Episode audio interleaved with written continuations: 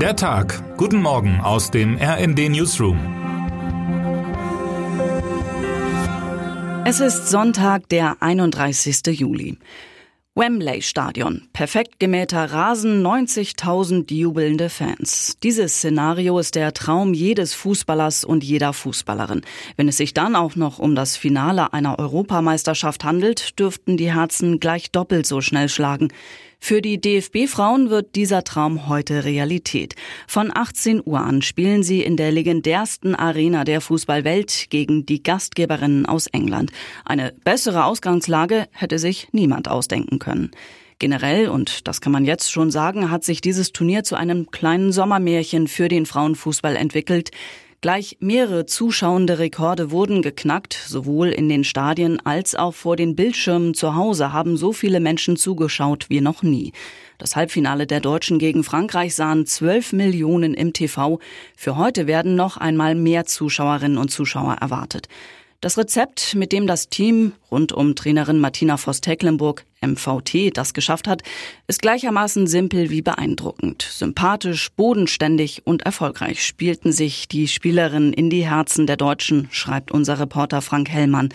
Alexandra Popp, Lena Oberdorf, Merle Froms und Co. haben es mit ihrer Art geschafft, in vielen das zu wecken, was beim Männerfußball immer öfter schmerzlich vermisst wird, es geht um den gemeinsamen Spaß am Sport und nicht um das eigene Ego und Millionentransfers.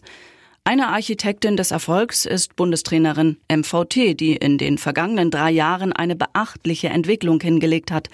Nach dem Aus im WM-Viertelfinale 2019 hat sie vieles hinterfragt und reflektiert, ist ruhiger geworden und nimmt Rat von ihren wichtigsten Helferinnen und Helfern an, wie RND-Sportchef Heiko Ostendorp und Frank Hellmann in ihrem Porträt über die 54-Jährige schreiben. Und das Wichtigste, sie hat einen Kader zusammengestellt, der funktioniert. Ein Beispiel dafür ist Stürmerin Laura Freigang. Obwohl sie die kürzeste Einsatzzeit aller Feldspielerinnen hatte, fällt sie durch ihre lauten Jubelschreie auf und heizt die Kabine als DJ ein. Dazu zählt auch eine sehr synchrone Tanzperformance des Teams. Allerdings ohne die Trainerin zu Rednecks Cotton Eye Joe nach dem Gruppensieg. Zum Finale haben wir die Spielerinnen genauer beleuchtet und stellen Ihnen vor, wer heute den Pokal nach Deutschland holen möchte. Was bleibt von dem Aufschwung?